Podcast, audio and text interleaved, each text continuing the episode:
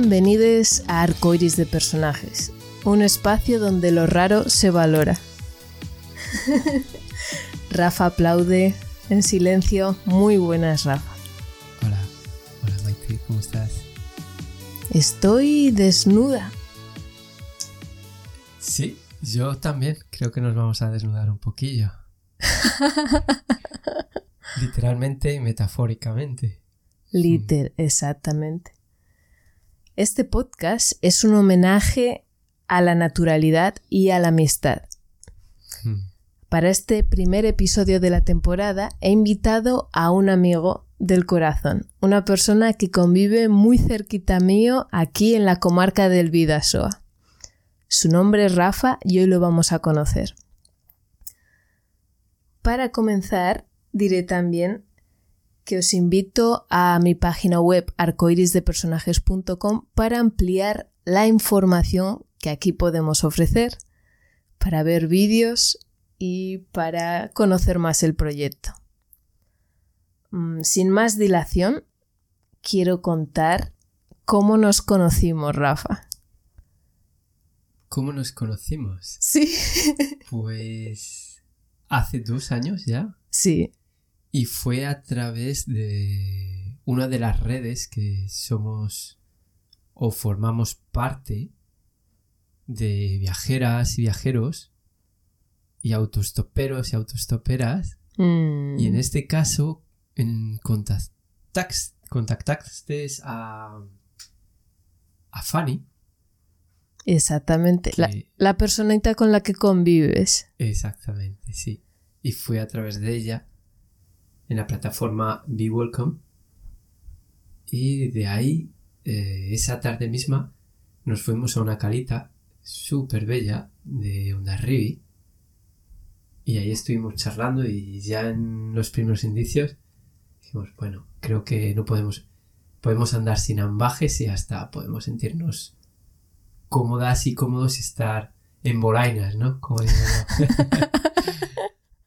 Para estar sin tantos sin, sin tantos eh, vestimentas encima. Mm, Fue tan sencillo conocernos. Yo Mm. recuerdo llegar a una ciudad completamente nueva en un aspecto de mi lista de contactos. Llegas a un sitio donde no cuentas con amistades, llena de personas pero ausente de relaciones. Relaciones de contacto, de nutrición. Mm. Entonces yo enseguida me puse a buscar. Y buscar para mí ahora es en Internet. También ha sucedido que a lo largo de los meses he conocido a otras personas de otras formas. Pero a mí Internet yo sé que se puede encontrar a personas con tus mismos intereses. Y así. Y decía sencillo por lo fácil, lo... Sí, lo... es natural. Es una palabra que se utiliza que la quiero tener presente en este episodio. La naturaleza, la natura, lo natural, el naturismo. que estamos practicando también esta tarde y que practicamos el primer día que nos conocimos. Sí. Yo sentía que ahí había afinidad. Fue, me propusisteis, ah, ¿quieres venir con nosotras a una cala? Y yo, adelante. Personas dirían, completas desconocidas. Rapto, genocidio. No, pero no vamos a hablar de esto en el arco iris de personajes. pero esto está ahí, pero precisamente lo que queremos cultivar en este podcast Mm. Es el color, es la vida en mayúsculas, es el encuentro y es la amistad. Rafa, por favor, ¿querrías, de- ¿querrías presentarte para las personas que, que están al otro lado? Bueno, en unas breves palabras, eh, ¿cómo me puedo presentar? En cuanto a la persona que soy, yo creo que pienso que soy bastante natural, ¿no? Fresca, en el buen sentido de los términos, Mm. y fácil y accesible, y me gusta mucho sumergirme un poco en, en, en las atmósferas de, de otras personas y, y ver qué puedo aprender, qué me pueden aportar, y de alguna forma como caminar un poquito con los zapatos de, del otro Mm. para poder sentirme cómodo y, y, bueno, llegar a un punto de encuentro. A nivel profesional, pues mm, he, he tomado mm, distintos caminos y creo que cada uno siempre me lleva a algo diferente de lo que tenía en mente. Es como, podría decirse, eh, el rey del plan B. Incluso el plan C. es que nunca ganas, siempre aprendes y tranquila, tranquilo, porque siempre hay algo alternativo que te está esperando. Mm. Suelta, no te frustres y, Nunca pierdes. Y nunca pierdas, no sé, de, de perspectiva tu pequeño horizonte que te permita seguir caminando. Todo suma. ¿Qué, qué te parece? Mm, me gusta más que, sí, que dividir. Mm. Sumar, Su- sumar, sumar. Sumar, ¿eh?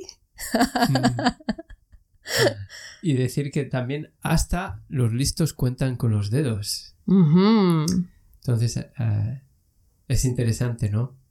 Tener en cuenta esta variable matemática en la vida. Rafi, ah, ¿qué color de la paleta del arco iris representaría mejor el día de hoy? El día de hoy exactamente mm, para mí el azul. ¿Qué hiciste? ¿Cómo te has sentido?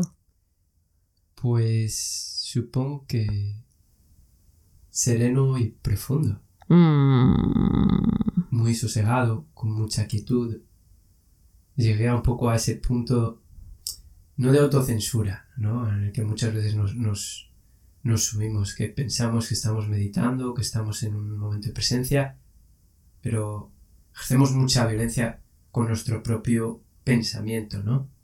Porque lo estamos censurando, efectivamente, y yo intento que sea ese, ese surgir y ese venir de pensamientos sin aferrarme a ellos, sin, eh, sin atraerlos y de alguna forma el que entre pensamiento y pensamiento cada vez haya un espacio mucho más amplio, que es ese pensamiento de... Ni siquiera es pensamiento, es ese momento de presencia. Y justo hoy seguía, no sé, nuestros cerebros están diseñados para pensar, no podemos negar que somos seres racionales. Pero eh, justo hoy sentí que no estaba atrapado en esa lógica de pensamiento incesable que vino uno detrás de otro sin pausa y descomedidos, ¿no? Es como, bueno, está bien. ¡Qué maravilla! Mm. Aterrizar. Y caer de pies como los gatos. Maravilla, Rafi. Me gustaría tratar sobre tu oficio como apicultor Ahí viene. y de esta relación tan bonita que mantienes con las abejas. Para empezar, te preguntaré cómo descubriste este ecosistema y qué te impulsó a dedicarte a su cuidado. Es una buena pregunta porque uno de mis circuitos de estudios o profesionales fue la psicología. Y en este caso, por aquellos años estaba estudiando en Barcelona, en la UNED, y me pareció un aprendizaje súper estimulante porque era un aprendizaje basado en seminarios, más activo, ¿no? no tan magistral como la clásica universidad. No tengo conflictos de intereses, tengo que decirlo. Solo hay que reconocer lo que me aportó y lo, lo bello, ¿no? Que fue esa experiencia para mí, viniendo de, de, de otro tipo de, de, de ambientes universitarios. Y en esos momentos entramos a estudiar un poco el comportamiento de los animales, en una rama de la biología que se llama etología. Se estudia sobre todo, bueno, un poquito eh, mamíferos, delfines, y en un momento estudiamos y tocamos lo que era la organización social de las abejas y su capacidad de aprendizaje. Y me pareció maravilloso simplemente aprender que las abejas podían comunicarse bailando. Me pareció simplemente maravilloso. Es como un insecto baila para comunicarse. Y es, se te volaba la peluca de pensar en no puede ser. Es tan diminuto y tiene un comportamiento tan complejo que me maravilló en ese momento. Y bueno, ahí quedó, ¿no? Como ese sedimento, ese estrato. Y muchos, muchos años después, pues aterricé aquí, ¿no? Avatares de la vida eh, en medio de tres culturas, la francesa, la ibérica y la vasca, aquí al otro lado de Vidasoa. Porque tú estás yo estoy en un lado del, río. lo que llaman Egoalde en euskera y luego nosotras estamos en Iparralde, en, lo que dicen los vascos del norte. También llamados Irún y Endaya. En la bahía de Chingudi. Comarca de Vidasoa. Apunte geográfico importante. Es como pensamos en imágenes. ¿eh? Tenemos que elaborar todo ese pensamiento Mm, adelante. Y, justo pues ahí llegamos y encontramos un piso. Pero ese piso estaba vacío. Entramos con la mano en el culo y cuatro cartones. Y claro, de la noche a la mañana teníamos que ingeniar cómo encontrar todos esos muebles.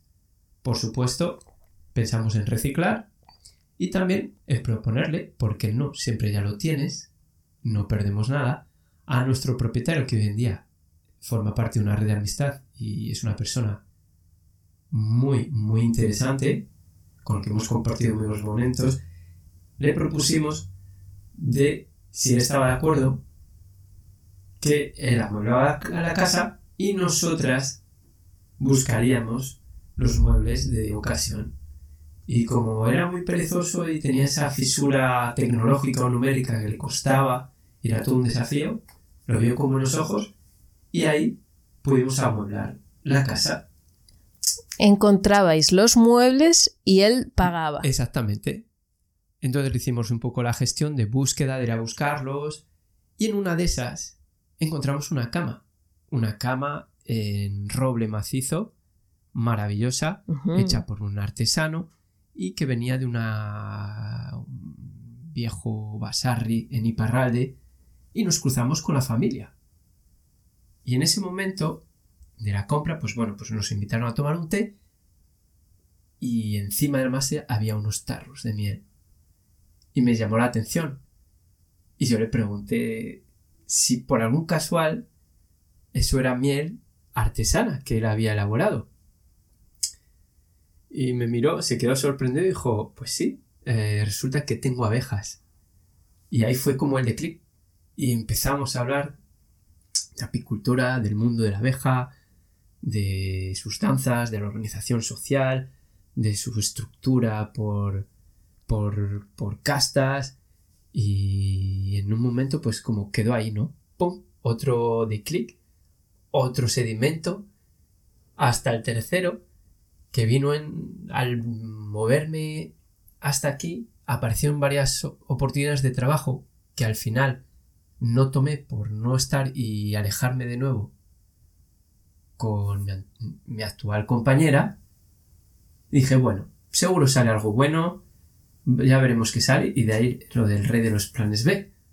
Cuando tenía pensado trabajar de, y ejercer como psicólogo de mi profesión, no salía nada, se perdieron un par de oportunidades, estaba un poquito como al borde del burnout, ¿no? Estaba ya cansado de buscar, ¿no? De, el trabajo de buscar trabajo ya me estaba saturando y dije, ya está, tengo que parar con esto, quiere decir que tengo que hacer algo completamente diferente.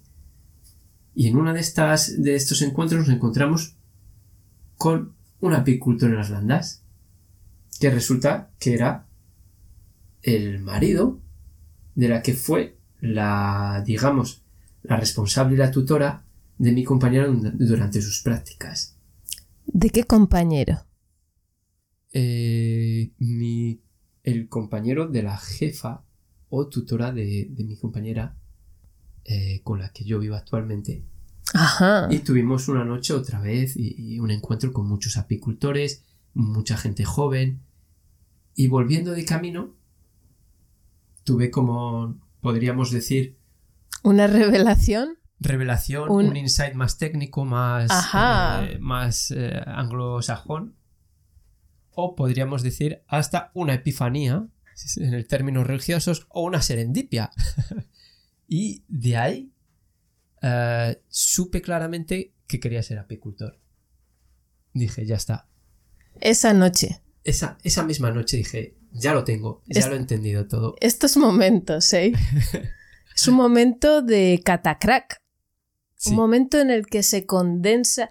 Claro, esto es como un golpe final.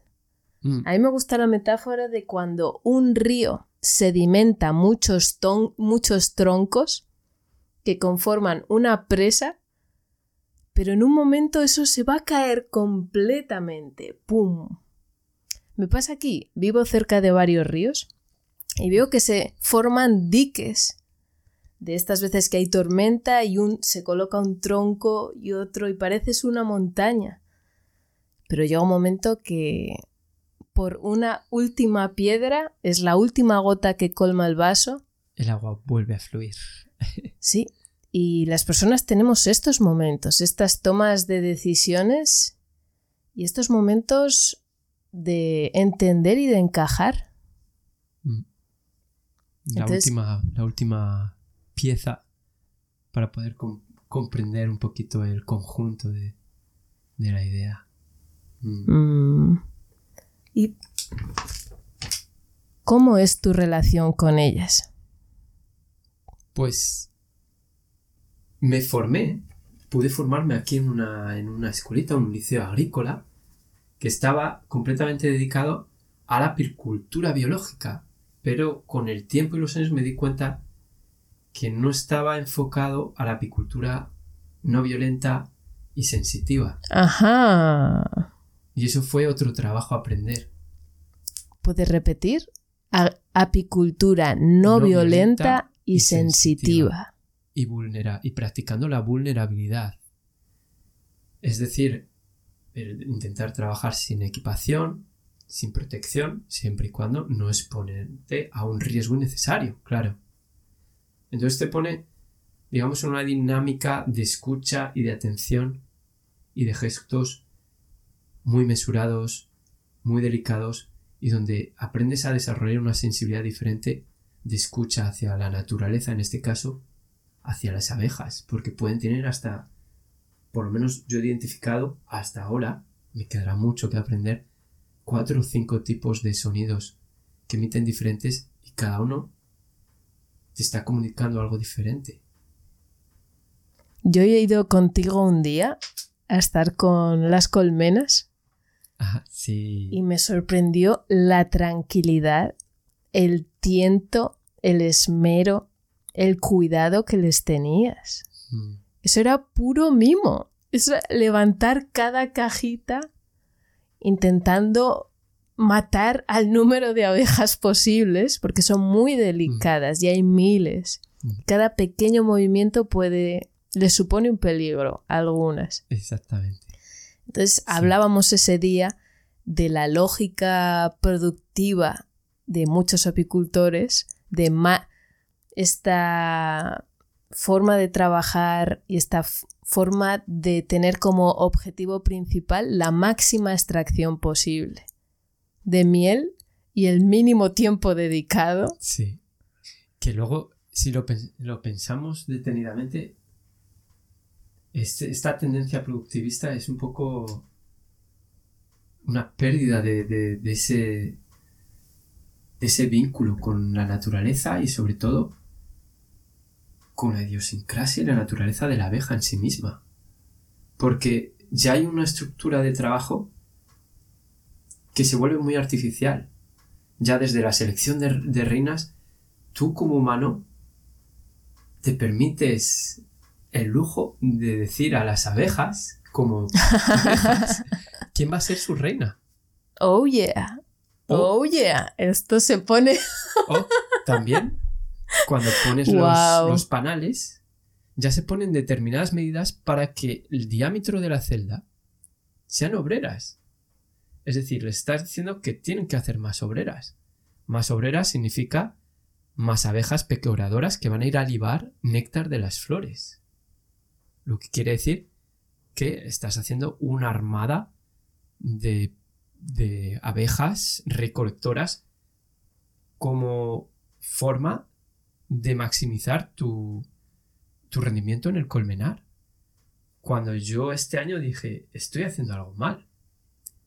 ¿Por qué tengo que decir por ellas cuál es el equilibrio, el justo el equilibrio de su colonia? Entonces, Es que es, com- es completamente Sí. tras. Es. Es importar un modelo. Un. un esquema Un humano esquema que tiene. Sí, al reino animal. Sí. Y me parecía que, que no estábamos entendiendo nada. Ujú.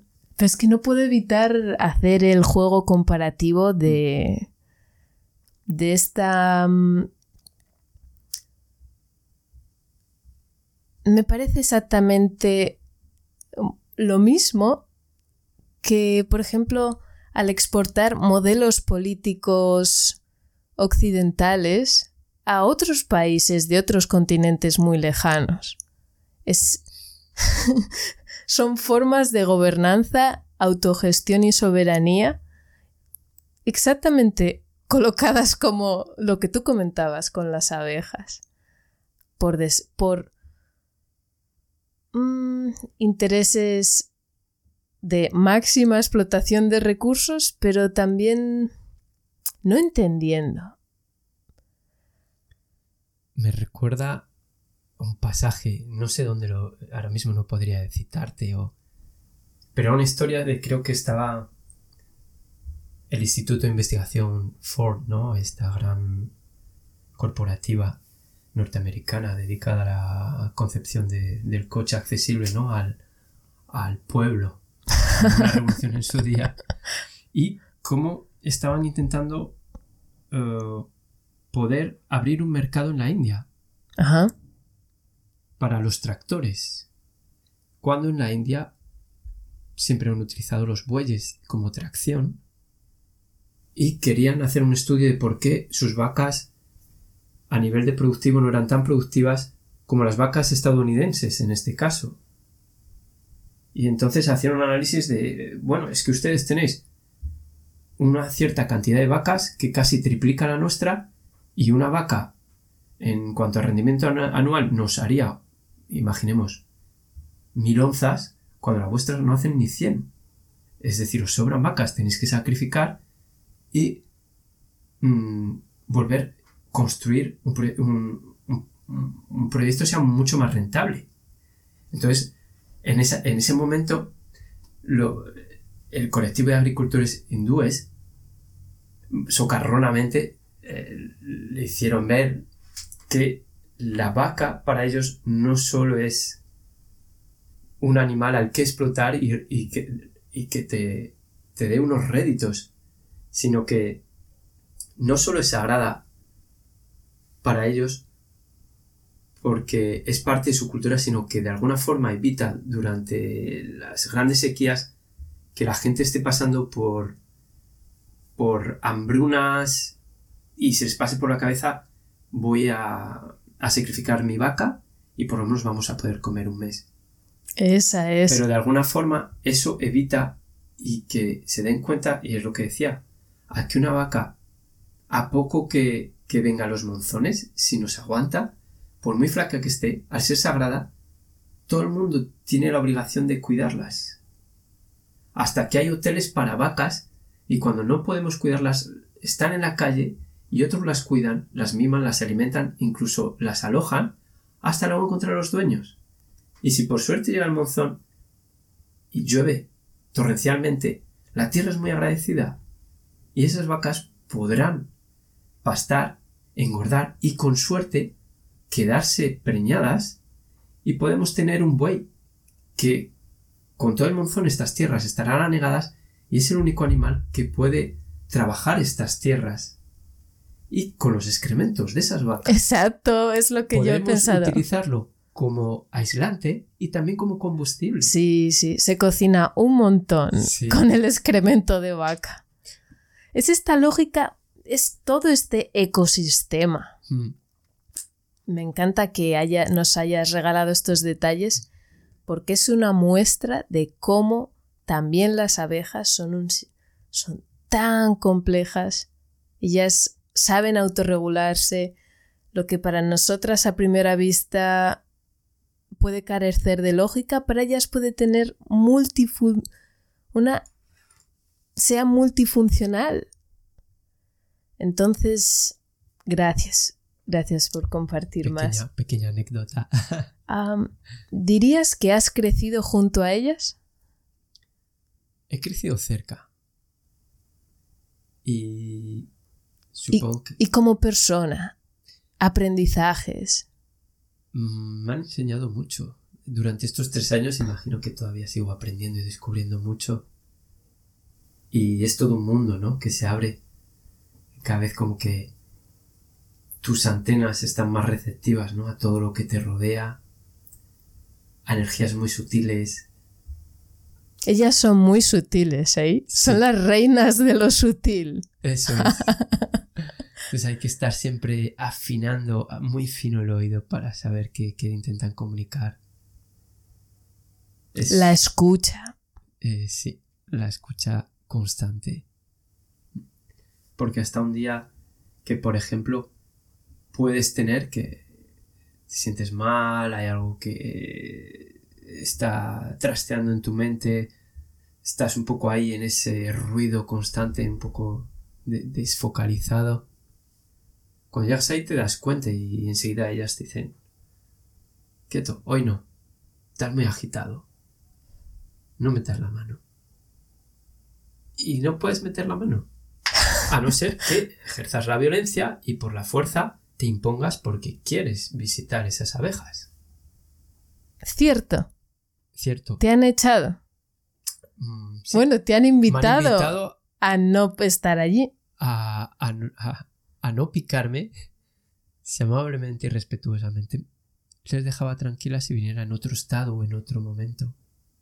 También hay que entender que si hace frío, hace viento, no hace sol, o hay mucho ruido, o muchas vibraciones, también se pueden alterar y no es que sean agresivas, es que te están avisando, hasta una picada es la gentileza, decirte, presta atención, algo que no está bien. Es un aviso. Hmm. ¿Qué podemos hacer las personas que escuchamos este podcast para ayudar a las abejas? Hmm. Está muy bien que plantees esta pregunta. Supongo que primero no verlas como una amenaza, y liberarnos de esa aprensión a, a, picarnos, a la picadura. Realmente hay que ser muy ceporros si nos pica una abeja porque no son agresivas por naturaleza. Defienden su espacio y cuando se sienten vulnerables se defienden, no atacan. Y creo que de una colonia en abundancia, en primavera o en verano, rondarán unas 40.000 a 50.000 sin exagerar. Y puedes encontrar un mínimo de 10 abejas o 20 a lo máximo agresivas. Quiere decir que es un mínimo de un conjunto tan grande para poder decir que las abejas son agresivas. Esas son las guardianas que llaman, que cuidan de las demás. Mm. Y para mí sería ser un poquito albergar a ovejas, crear espacios donde ellas puedan venir, puedan estar. Si tenemos un poco de césped, no entra en la lógica de de este césped siempre tan verde, sin liso. uniforme, liso, que parece un campo de golf terrorífico, y dejar que las flores crezcan. E incluso sembrar flores eh, melíferas. Pero sobre todo en la lógica de flores que sean de tu región, autóctonas. No hay que plantar flores muy extravagantes, muy exóticas. La flor más privilegiada de la abeja es el diente de león. Mm. Porque tiene un periodo de floración muy largo y un valor nutritivo muy alto en polen y también néctar. Es accesible. Solo basta coger uno que ya esté polinizado y soplar. lindo, lindo, Rafa. Ahora me gustaría tratar otro tema, un temazo, y es que nos transportamos al contexto de los estudios de género y las identidades del siglo XXI. Tú, Rafa, ¿cómo vives tú la masculinidad? Hmm. Creo que también ha sido un camino de aprendizaje. Porque desde el punto de vista masculino, teníamos este reflejo de rechazo a lo masculino y tender hacia lo femenino, ¿no? Negligiendo un poco nuestra esencia. Cuando hemos sido paridos por una mujer, sostenidos en los brazos de una mujer, amamantados por una mujer, es como si hubiéramos visto todos de los brazos de nuestra mamá. ¿Y dónde está nuestro papá? Y me di cuenta como que estábamos polarizando, ¿no? Desde mi punto de vista, desde mi, desde mi experiencia personal, me di cuenta como que estaba tendiendo al opuesto, sin integrar mi esencia como, como hombre. Entonces, pienso que para mí lo más importante es, no me considero feminista, soy masculinista. donde Desarrolla esto, donde por favor. que no, que no lleve a confusión, evidentemente. Donde yo pienso que antes de ir hacia la lógica del feminismo, como hombres, o como hombre, hablando de mí, tengo que ir a la lógica de, de la esencia de, de lo masculino. Y hacer un camino introspectivo, eh, introspectivo y aprender a comunicar nuestras emociones, nuestras vivencias, nuestros miedos, angustias, ansiedades, alegrías y algarabías con los iguales de nuestro género, con otras masculinidades. No es de no, es que detesto a los hombres, todos son iguales, prefiero estar con las mujeres. ¿Tú has estado ahí? Sí, estuve en, ese, en esa lógica, ¿no? Es un poco perdido en la búsqueda de la, de la identidad sexual, dónde pertenezco, dónde no pertenezco y al final es lo que me gustaba, ¿no? De, del punto de vista desde si al final lo que nos gustan son las personas, no ni un hombre ni una mujer, es que buscamos el corazón, el comunicarnos desde la esencia, porque estamos mucho en la mente cartesiana, ¿no? Estamos intentando comprender constantemente y al final es viene justo en otro plano, un poquito más abajo, a la altura del esternón, un poquito hacia la izquierda, creo. Ahí está Mm. el buen foco. Y yo partí de la base que haciendo ese trabajo podría acercarme un poco a- al feminismo, ¿no? A, a la, a la mujer como tal, habiendo integrado y comprendiendo de dónde vengo, cuál es, cuál es mi origen, como ser humano o mamífero. Mm, es un temazo. Para mí es uno de los... Dentro de los procesos de socialización, la enculturación de las personas, el género estará muy arriba en el top de identidades o creencias o lógicas de pensamiento que más nos restringen como personas, que más limitan nuestra capacidad de acción. Mucho. Estoy completamente de acuerdo. Porque al final es como, ¿qué es lo que se espera de mí en base a esta categoría? ¿Qué es lo correcto qué es lo incorrecto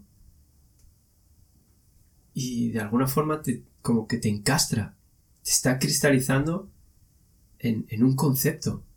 En un concepto. Y no te permite fluir constantemente de qué es lo que siento, qué es lo que necesito o qué es lo que quiero. Ajá. sí, es, bastante... Ah, tiene bastante miga esto. Tiene miga. Tiene bastante miga. Por otra parte, yo siento que en la masculinidad, en, en los hombres, si podremos decir algo así, hay mucho dolor. Es cierto que en, general, yo me atrevo a decir que la humanidad alberga grandes dosis de sufrimiento. Y en especial la, los hombres. Es, yo estudiando en la Universidad Sociología veíamos datos como que dos de cada tres suicidios en el mundo son hombres quienes deciden hacer esto y simplemente observando personas en mi familia, en mi entorno, yo veo mayor mayor carga. ¿Qué te parece esto, Rafa? Es que está siendo muy fácil la entrevista, ¿eh? Porque estamos casi de acuerdo en muchas cosas. no hay disidencia de pensamiento aquí. Ajá. Estamos sumando. Estarán pensando algunos que nos escuchan. Mm. Pienso que puede llevar eso, ¿no? A, al quedarte un poco atrapado ahí y, y llegar a un punto de, de incapacidad de comunicar.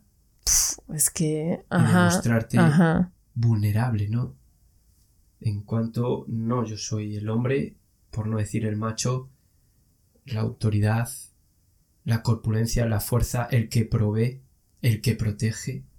Esta forma de hablar también de... siempre tengo razón, aunque no se diga así, el tono, la forma, mm. la mirada, el cuerpo es como yo soy la verdad andante. Mm. Y claro, es que esto no se puede mantener en el tiempo. Bueno, nos equivocamos, ¿no? Como a veces somos pequeñitas las personas. También tenemos un margen de duda, un margen, un margen de reflexión, un margen pausado. Y yo... sí. A mí me recuerda, voy a hacer ahí un, un llamamiento a Andrés Newman, un poeta que, que me maravilla, es argentino afincado en Granada Mm, Andrés Newman. Andrés Newman. Y algo decía así un poema. No soy muy dado a, memorizarlos, pero decía como que es una cobardía enmascarada, un chantaje a la luz, convertir tus heridas en medallas. No se crece mejor sufriendo y con el dolor que con la sonrisa y el orgasmo. Y me pareció como que hablaba, ¿no? A las masculinidades. Escuchad, dejaros de daros golpes en el pecho. Y me, vino en mente, ¿no? Este, mm. Estoy casi seguro que he cambiado algo. Pido disculpas. Mm, es que ser hombre no es fácil. Es cierto, dentro del feminismo se... A ver, hay mucho que tratar en este, en este gran tema de los estudios de género y los estudios feministas. Y es cierto que es importante centrarse en, en más de una forma de ver las cosas. Y a mí me gusta mucho poner también la atención en, en es la otra mitad de la población. Aquí estamos, es decir, porque es cierto que la revolución será feminista o no será. Y ecologista. Exacto. Hay una rama que me encanta que es el eco. Las, abejas. Oh, sí, el ecofeminismo. Cuando lo descubrí dije, wow, me encanta. Yo he seguido el ecologismo desde mi adolescencia. El feminismo llegó más tarde. Y es que lo une todo. Une como el patriarcado y estas lógicas extractivas, dominantes, jerárquicas, no solamente son entre las personas, entre los machos y las hembras, sino también entre los machos y el resto de seres vivos del planeta. Entonces, claro, estas personas, tú cuando, tú cuando actúas infringiendo dolor y sufrimiento a otra persona, tú lo sientes. Evidentemente, lo sentimos. Entonces, estas el hacer daño a otra te hace daño a ti. Mm. Entonces, por esto de ahí la carga que lleva arrastrando la masculinidad en la historia, eso es gigante. Esos son los, niveles, los niveles de dolor de... Que hay, pues que, hay, que, transhumar, imagino. Que, sí. Y yo, lo, yo llevo muchos años sintiendo y pensando que necesitamos más energía femenina en el mundo en general. Es cierto que entre las mujeres o entre personas de género neutro también, lo quiero mencionar, como yo misma, yo me considero que me encanta integrar el yin y el yang, me encanta integrar mi parte femenina con mi parte masculina, porque pienso que es el equilibrio de un ser humano. Integrar la sensibilidad, el arte, la creación, el cuidado mm. con las partes masculinas de accionar, tomar decisiones, estructuras. Ah, venga, en marcha. Proveer etc, etc. Estoy bastante de acuerdo. de vuelta.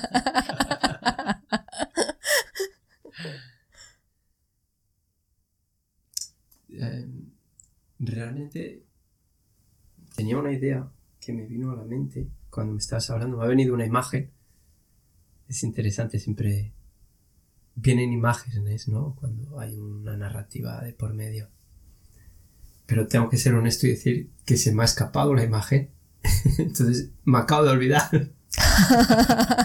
no problem, no problem. Tengo aquí otras preguntitas. Adelante.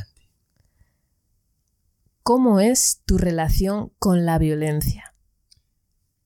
Pues mira, acaba de volver. Siempre hay que dejarle el tiempo, ¿no? Lo, estaba asimilando con, con esto, ¿no? Hablabas de integrar el yin y el yang y, por ejemplo, integrar también la sensibilidad, la ternura, la creatividad, esa percepción con la parte más analítica, cartesiana, más lógica, que está bien, lo que está mal, aunque hasta podríamos cuestionar, ¿no? Desde un punto de vista, qué es lo que está bien, qué es lo que está mal, ¿no? Y es que si hay bien o mal. Pero pienso que es interesante también integrar nuestra parte violencia, violenta. Adelante. Y hay algo que me, me agrada, por ejemplo, es que la naturaleza también puedes ver que puede ser violenta. Y hasta para nosotros, desde un punto de vista antropomórfico, que, que es cruel. Pero realmente simplemente es naturaleza. Y me gustaban mucho los, los personajes de Miyazaki, porque cuando ves sus, sus películas animadas, no te deja claro quién es el bueno y quién es el malo, quién es el cruel y quién es la persona tierna o sensible. Desarrolla personajes tan complejos que simplemente integra todo esto. todas estas mm, facetas donde podemos ser muy sensibles y muy tiernos hasta podemos ser muy violentos. Mm. Simplemente tenemos que saber que somos violentos y que podemos evitar o elegir no serlos, o poder recapitular o ser conscientes de por qué emerge esa violencia en nosotras y de dónde reside y cómo podemos solventarlo o enmendarlo o simplemente trabajar para que alentemos más otras formas que nos lleven constantemente a ese camino fácil, ¿no? De la violencia. Esto me hace pensar en la fuerza. Porque la fuerza es una capacidad, es hay momentos en la vida. Yo recuerdo que una vez estábamos Rafa, tú y yo y otras personitas en un picnic en la montaña y vino un caballo salvaje de estos que hay aquí en el monte y él quería comerse nuestra comida. Eran bastante insistentes. Entonces, yo fui dulcemente a pedirle que por favor se fuese. Y no era, era un momento en que requería fuerza. Pero yo misma tuve un debate interno ante esta situación. Y yo lo sentía, yo dije, ay, es que no me sale la fuerza. Pero fue, fue un aprendizaje. Porque yo dije, wow, vino Fanny y le hizo ¡Epa! Y lo empujó con las manos. no, no era violencia, era, era fuerza. Fuerza. Entonces, claro, yo tengo un... Y yo me dije, ay, amor, tienes un tema con esto, ¿no? Con agarrar la fuerza. Y me encantó. Y ahora siento que si se diese otra vez una situación así, me, vería. Sí, me vería capaz. Ahora me gustaría preguntarte cómo es tu relación con el dinero. Ah, eterno dilema. Poderoso caballero del dinero. Yo creo que viniendo de recorrido familiar que he tenido han sido personas como no muy aferradas al dinero, donde ha sido simplemente una herramienta para mejor vivir, para acceder a bienes materiales, comodidades, y del terreno un poco en la época un poco más eso, eh, implicado socialmente, vi que había como un peso sobre, sobre el dinero, como que Mucho. Se, volvía la omerta, ¿no? da alergia. da alergia, es algo maldito y, al final es, no, está ahí, es un hecho y hay que aprender cómo servirnos sin que nosotros seamos siervos del dinero. Y ha sido todo un camino, ¿no? De aprendizaje donde al principio pues no quería entender ni hablar de dinero ni pensar en, negocios que fueran rentables y ni siquiera el concepto de invertir eran cosas como que las asociabas de repente. El maligno. El maligno, el eje del mal. ¿Qué cosas? ya estábamos categorizando, ¿no? Y polarizando cosas que quizás, si sabemos usarlas, puede ser una herramienta de cambio. Ahora, en manos de quien está ese dinero, puede someter también. Es que mueve muchas cosas. Mueve también la codicia, y la avaricia. Pero también puede mover, yo pienso, puede mover. Puede mover lo opuesto, puede mover exactamente el desapego. Y el desapego, sí.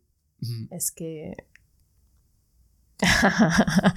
y esto, hasta que llegaron, Rafa, en tu vida, las criptomonedas.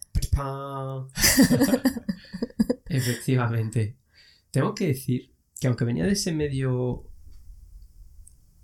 eh, de implicación social, alternativo, activista, militante, como queramos llamarlo, no dejan de ser conceptos,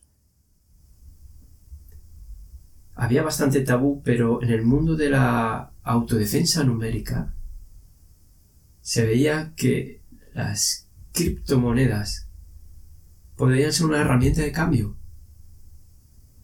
porque eso iba a estar socializado de alguna forma y distribuido. La gobernanza no iba a residir sobre un ente que iba a capitalizar todo, como puede ser un gobierno.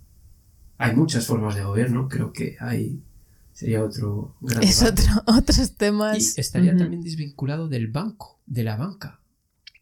Entonces, para mí me pareció un proyecto maravilloso que se pudiera, bajo consenso, crear una moneda desvinculada de todo tipo de gobierno y de banco y que fuera completamente consensuada por el resto y el conjunto de personas que respaldaron ese proyecto.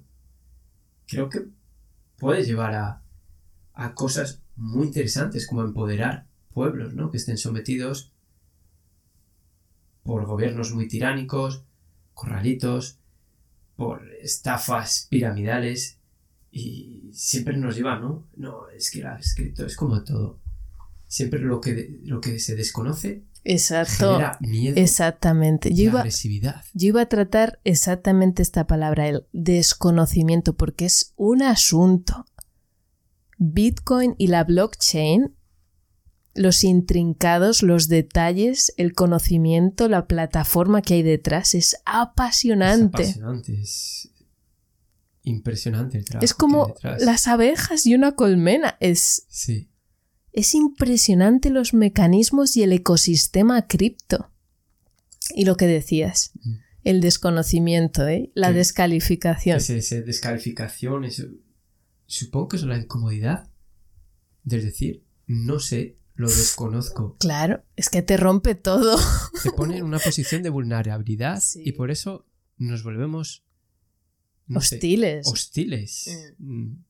Y como hay un cerrazón, Es, ah, no, no lo, el Bitcoin no me fío. no, es terrorismo, lavado de dinero y pedofilia Ah, Y vamos, y- y, hackeo y hackeos. y, lo vas a perder crimen. todo. Y dices, pero si es que desde que se crearon las primeras bolsas, que fueron en Holanda, donde ahí comenzaron las primeras bolsas, las primeras finanzas con las antiguas Indias, colonias de los holandeses, ya se especulaba con tulipanes. La tulipomanía se llamaba. Es decir, había tan poco conocimiento genético a nivel biológico, a nivel botánico, eh, para ser más concretos, que a veces algunos tulipanes tenían una, una- una enfermedad que el fenotipo, es decir, eh, a nivel genético, la expresión a nivel genético del color, en vez de ser rojo Ah, era negro. o, o amarillo, era como si fuera un tulipán que fuera una llama. Ajá. Y era tan curioso este fenómeno y tan singular que generó toda una fiebre de especulación en torno al tulipán. y la gente vendía terrenos con tulipanes como el mercado de futuros. Es posible que de estas dos hectáreas tengas unos 200 tulipanes de este color que luego podrás vender tres veces más caro porque es muy escaso y no podemos producirlo. Oh, yeah. Y fueron las primeras especulaciones. Lavados de dinero hubo con el oro, con la plata. Supongo que, que podemos seguir. Y uno de los últimos y grandes escándalos han sido de grandes bancos a nivel mundial implicados en lavado de dinero de redes criminales. Y siempre estamos como esta insistencia, ¿no? De criminalizar lo que desconocemos para poder neutralizarlo o condenarlo al ostracismo, porque tememos, tememos eso que está ahí, porque no sabemos cuál va a ser el resultado, porque no lo conocemos. Y que puede tener, traer cosas muy interesantes.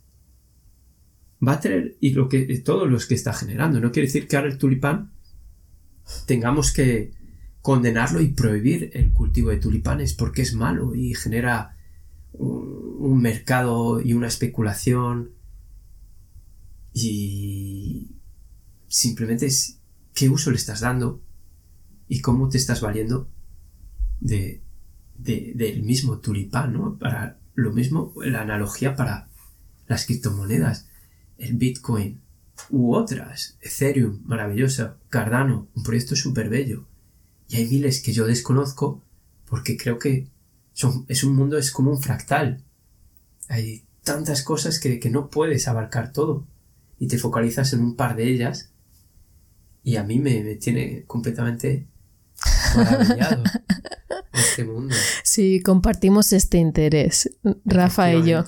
Compartimos este interés. Tenemos nuestras conversaciones frikis. Friki. Frikis.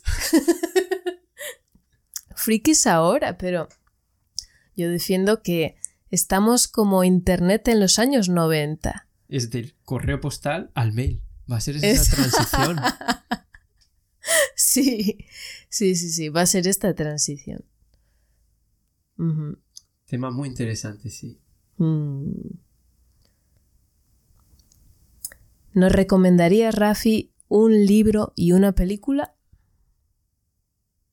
A ver, recomendar, no sé si puedo recomendar, sería como muy osado. Podría Ah. decir una película que yo he visto y a mí me, me, me tocó profundamente y me movió.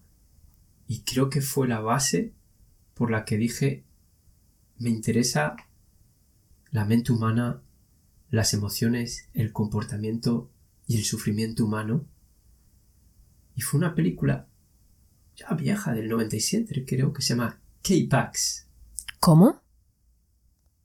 K-Pax y uno de, de sus protagonistas, aunque ahora está bastante defenestrado, eh, evidentemente por todo lo que ha acarreado en su carrera profesional, es Kevin Spacey, donde era un tipo que aparecía en medio de la nada en la estación central de Nueva York y se quedaba mirando al sol con sus gafas de sol. Y pasaba el día y ahí no se movía hasta que los hombres de seguridad, el equipo de seguridad, se alertó y fueron a abordarlo, ¿no? Y dijeron que tenía que mover.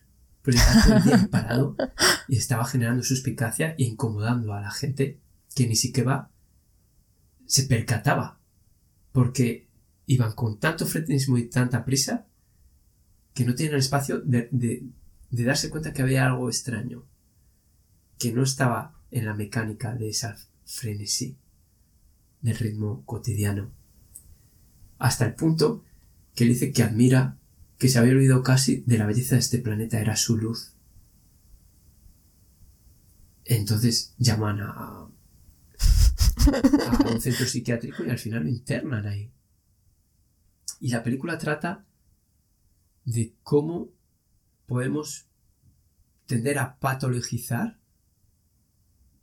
toda conducta que no esté en la línea de lo que es normativo.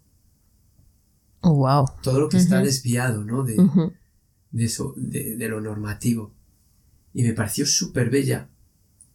A medida que pasa el tiempo, eh, el psiquiatra y los psicólogos que están ahí, el equipo técnico, como no entienden nada, está delirando, pero a la vez como que juega y tiene un conocimiento que intentan verificarlo y al mismo tiempo es, es verídico hasta que llega un punto que no saben si está en un delirio o está mezclando la realidad con el delirio o hasta se plantea la duda es que quizás es un extraterrestre y viene de fuera o realmente es un loquito que tenemos que aquí, en- tener aquí tranquilamente con una contención química para, para que no nos alborote a la gente de ahí fuera y no plantee muchas cuestiones. Y esa película me pareció muy bella, a mí me gustó mucho. K-Pax. Mm. Suena que la quiero ver ya. A no ya. A visionar. a visionar. Gracias. Recomendado. sí. Gracias. Y un libro. Creo que han sido tantos, pero Sí. Ahí tenemos otra afinidad, Rafi. dices, Ah. ¿cuál es el libro que, que- a mí me ha marcado? A mí me gustó en una época de ruptura, ¿no? De, de planteamiento de, de- de muchas cuestiones en mi vida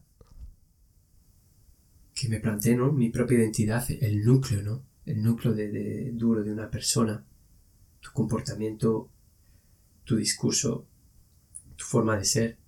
Es como uf, empiezas desde cero, de nuevo, desde, desde abajo con los fundamentos.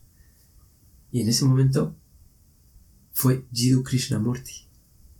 Me pareció maravilloso porque tenía un poco de alergia, ¿no? Reticente a todo tipo de, de gurús y, sobre todo en, en tiempos tan revueltos, ¿no? Que, que suele decir en tiempos oscuros siempre nacen falsos profetas. Y hay mucho esa tendencia, ¿no? De, de spiritual bypassing, cómo puedo llevar a la verdad y a la plenitud y a la iluminación en tres vídeos de YouTube o, en tres semanas. Es de, no, no, no, no, esto es un camino muy largo, es, es un camino que te lleva a lo largo, que vas a recorrer a lo largo de tu vida. Y ese momento para mí fue maravilloso porque una persona que no te daba respuestas. Que te hacía más preguntas. Te hacía más preguntas. Y cada pregunta te llevaba a una nueva pregunta. Wow. Y así avanzaba tu conocimiento. Pero nunca te daba respuestas. Y me pareció como muy respetuoso, ¿no? Dejar acompañarte y que seas tú la persona que llegas a las conclusiones. ¡Wow! ¡Qué alentador! ¡Qué atrayente! Gracias. Muchas gracias a ti, Maite, por, haber mm. generado este espacio. Sí, eh, es... Oh, gracias. Vamos a acercarnos hacia las últimas preguntitas.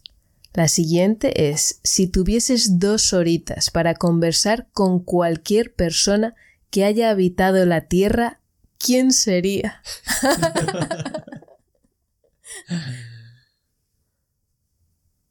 Uf. ¿Hasta dónde me remontaría? Eh, decides tú. Tiene que ser una persona. Una persona. Sí. Venga. Vale. es más accesible, sí, para el resto de, de entenderlo y para mí incluso, yo creo. Pues fíjate, como venimos de una sociedad cristiana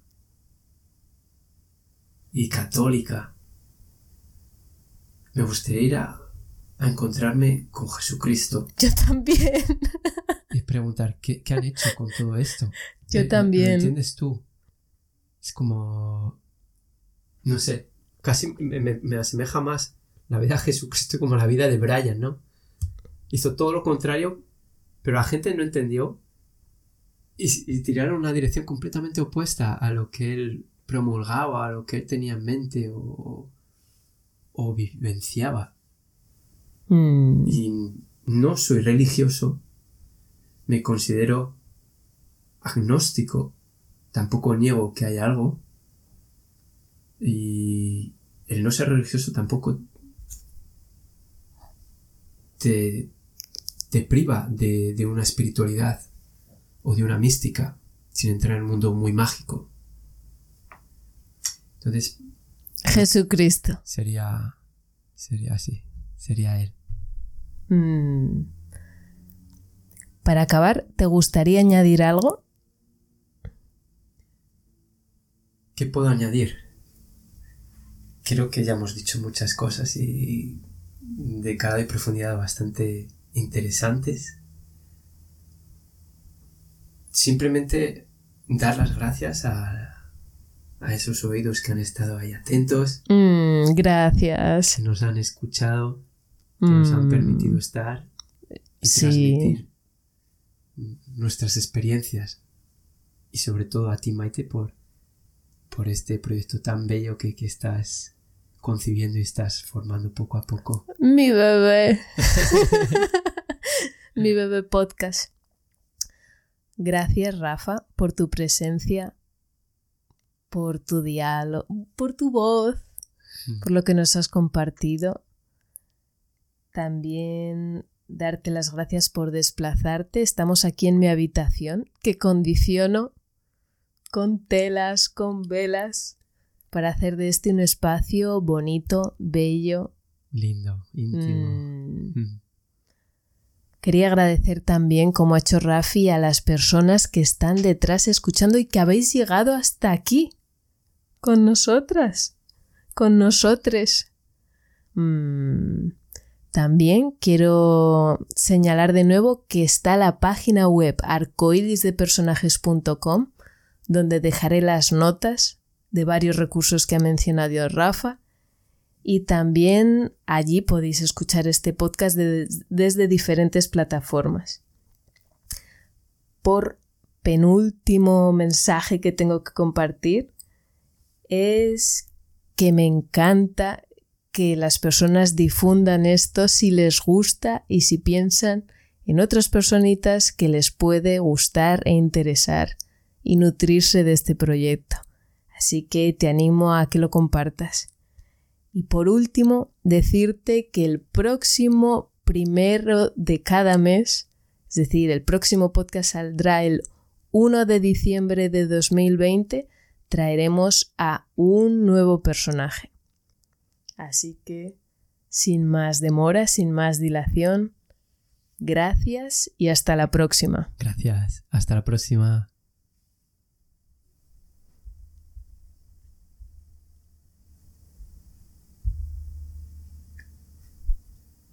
Mm.